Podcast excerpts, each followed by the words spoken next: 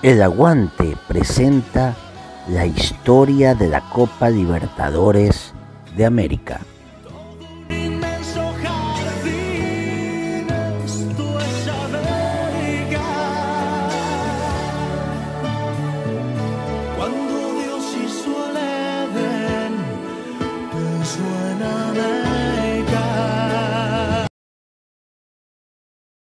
La Copa Libertadores de América, eh, siete clubes pasearon sus colores por distintos países en 1960 y ya en las puertas de 2023 participaron un total de 268 clubes eh, que han tenido el honor de jugar esta copa.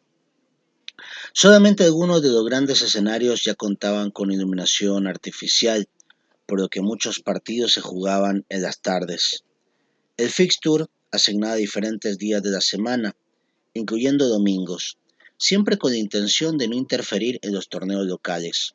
Con el tiempo, las noches de los miércoles se fueron identificando con las jornadas de copa el crecimiento de finales de siglo extendió de martes a jueves los duelos que se veían en más de 100 países. Alberto Spencer dejó su huella desde el primer encuentro, con cuatro tantos que iniciaron su marca inalcanzable de goleador eterno, instituido ahora en el nombre de trofeo al máximo artillero de cada edición. En los inicios, algunos clubes no entendieron la trascendencia del nuevo certamen, del que Peñarol fue pionero, quedándose con las dos primeras coronas. El capitán Néstor Goncalves alzó el trofeo en 1961 y 1966, 21 años antes de que se titulara su hijo Jorge. La mística se transmitía en los genes y en la camiseta urinegra, como sucedió también con Roberto y Gustavo Matosas. Así se fueron consolidando los grandes equipos, los que sienten a Libertadores de manera especial. Sus futbolistas sacan fuerzas inimaginadas en el campo y su público llena las tribunas por la emoción única que perciben cuando de la Copa se trata. El uruguayo Fermín Sorhueta presidía la Conmebol cuando comenzó su disputa. Y a finales de 1961 lo sucedió el argentino Raúl Colombo. En 1966 asumió Teófilo Salinas Füder, dirigente peruano que condujo el fútbol sudamericano durante 20 años. Brasil había conquistado en Chile su segundo título mundial, mientras el Santos de Pelé exhibía un juego maravilloso en la competición continental. Ganó dos títulos llenos de brillo y fue protagonista de los primeros grandes duelos que hicieron historia. Cada enfrentamiento con Peñarol se convirtió en un espectáculo incomparable, en el que los notables intérpretes aportaban además el mayor de los corajes y se fue creando un sello que hacía diferente a los partidos de copa. Tenían un sabor muy especial. El gran independiente de la primera década hizo muy fuerte su camiseta, que se convirtió luego en la más ganadora de los primeros 50 años. El saludo con los brazos en alto que encabezaba su capitán Jorge Maldonado marcó una competición con su gente, que comenzó a sentir a Libertadores como propia y no concebía otra cosa que ganarla. El uruguayo Ricardo Elvio Pavoni tomó el relevo en los 70 y la magia de Ricardo Bocini fue rubricando títulos hasta el séptimo en 1984. La incorporación de los subcampeones de cada país expandió el torneo en 1966, cuando 17 equipos jugaron 95 partidos. Un año después hubo 114 encuentros con 19 participantes. La fiesta fue llegando a cada rincón del continente. Estudiantes de La Plata alcanzó el primer tricampeonato y sus colores se entrelazaron de tal manera con la competición que 39 años después recuperó el título con una enorme solidez, encabezado por Juan Sebastián Verón, hijo del maravilloso goleador Juan Ramón. Surgieron grandes campeones como el equipo de José Racing en 1967, el contundente Nacional de Montevideo que dejó atrás las frustraciones previas en 1971 el superofensivo Cruzeiro que le devolvió el trofeo a Brasil y el Boca Juniors de Juan Carlos Lorenzo, un bicampeón que adelantó su aparición como el gran conjunto del siguiente milenio. La mayoría de las grandes figuras de nuestra región jugaban en los cuadros de sus países.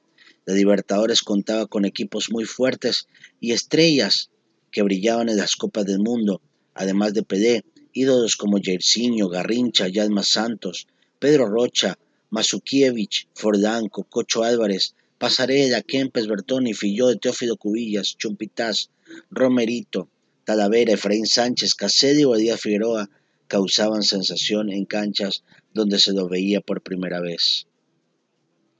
La radio era el medio de comunicación que hacía vibrar a los hinchas en cada jornada en los años 60. Se transmitían partidos por televisión a nivel local y algunos videos llegaban en vuelos desde el exterior para verse un par de días después.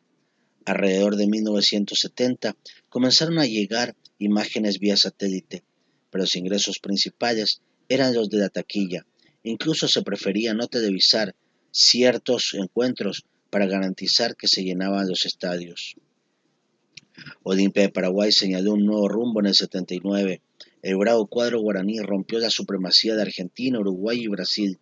Fue creciendo a lo largo del certamen y dejó el ejemplo del sí se puede para los representantes de países de menor tradición. El decano había sido finalista en 1960 con su consagración, comenzó a convertirse en el rey de copas paraguayo. Sus vitrinas albergaron Intercontinental, Interamericana, Recopa, Supercopa y tres Libertadores. Sus primeros éxitos llegaron de la mano de un entrenador ganador, Luis Cubilla, campeón como jugador con los dos grandes de Uruguay, y tuvo en el arco al hombre récord de la competición, Ever Almeida, con 103 encuentros en 16 ediciones, Universitario, Colo Colo, Unión Española y Deportivo Cali fueron finalistas sorprendentes. Hugo de León fue una gran figura de la década del 80. El señorial defensor uruguayo se consagró dos veces con Nacional y otra con Gremio de Porto Alegre, donde brilló Renato Gaucho. Flamengo fue un festival de fútbol en 1981 con Zico Junior. Fueron grandes años para Uruguay, que vio consagrarse en otras dos ocasiones a Peñarol con los goles agónicos de Fernando Morena y Diego Aguirre. Independiente presentó su equipo más vistoso, que dio grandes exhibiciones, y luego surgió otro titular tan inesperado como lujoso, Argentinos Juniors, con Sergio Batista y Claudio Borgi. El trofeo dejó de ser esquivo para River, que tuvo a Norberto Alonso y a tres campeones de México 86 sobre el final de la década. De igual manera, en, este, en estos últimos 10 años el equipo de Marcelo Gallardo ha demostrado toda su jerarquía. Colombia mostró su fútbol que iba a asombrar al mundo y se incorporó a la lista de países campeones con el formidable Atlético Nacional de Medellín, dirigido por Francisco Maturana. América de Cádiz fue un gran protagonista al que le faltó el título. El doctor Nicolás Leos asumió la presidencia de la Confederación en 1986 e impulsó una nueva era.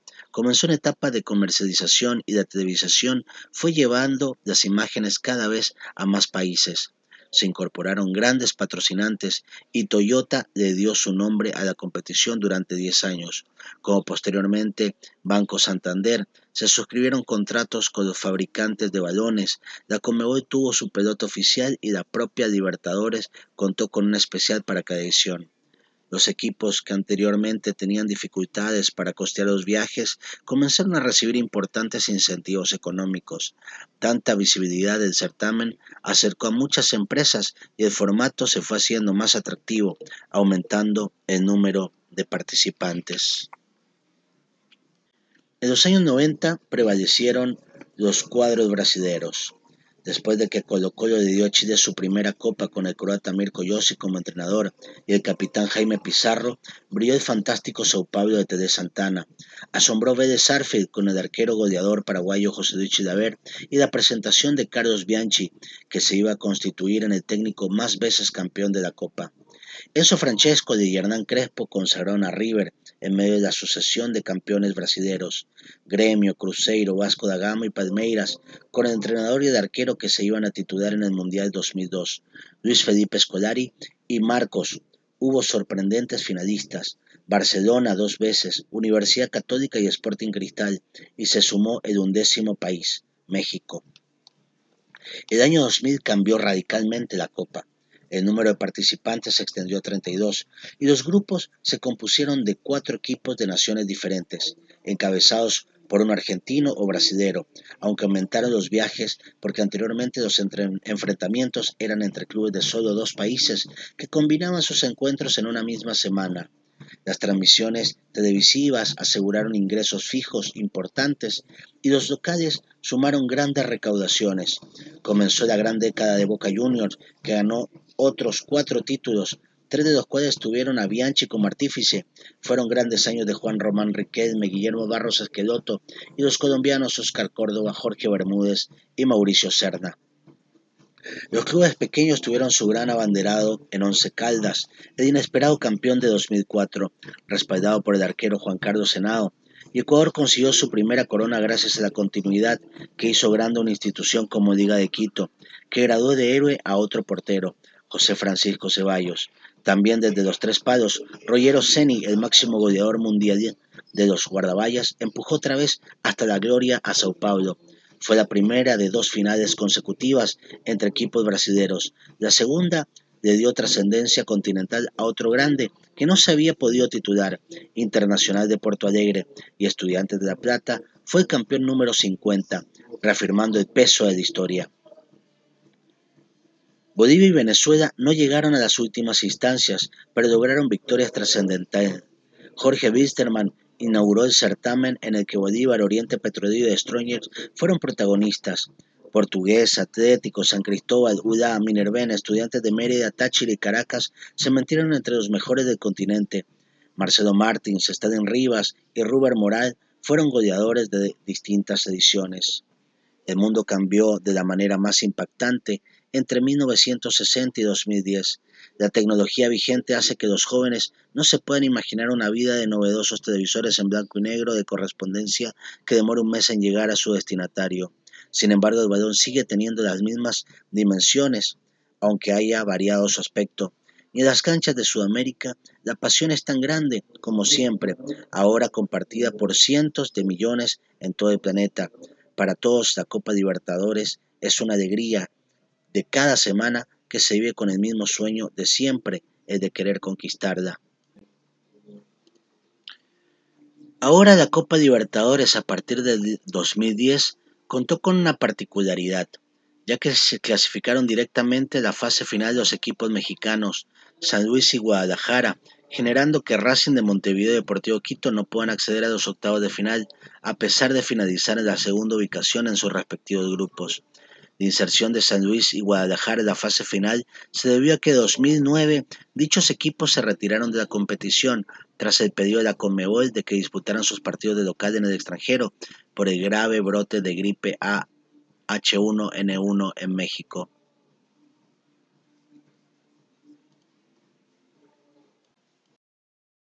Y así vamos a ir repasando la historia de este torneo continental que los últimos años nos hemos encontrado con el fantástico River Plate de Marcelo Gallardo, el indomable Flamengo y por supuesto la aparición de un equipo ecuatoriano como Independiente del Valle que logró meterse a una final de Copa Libertadores de América.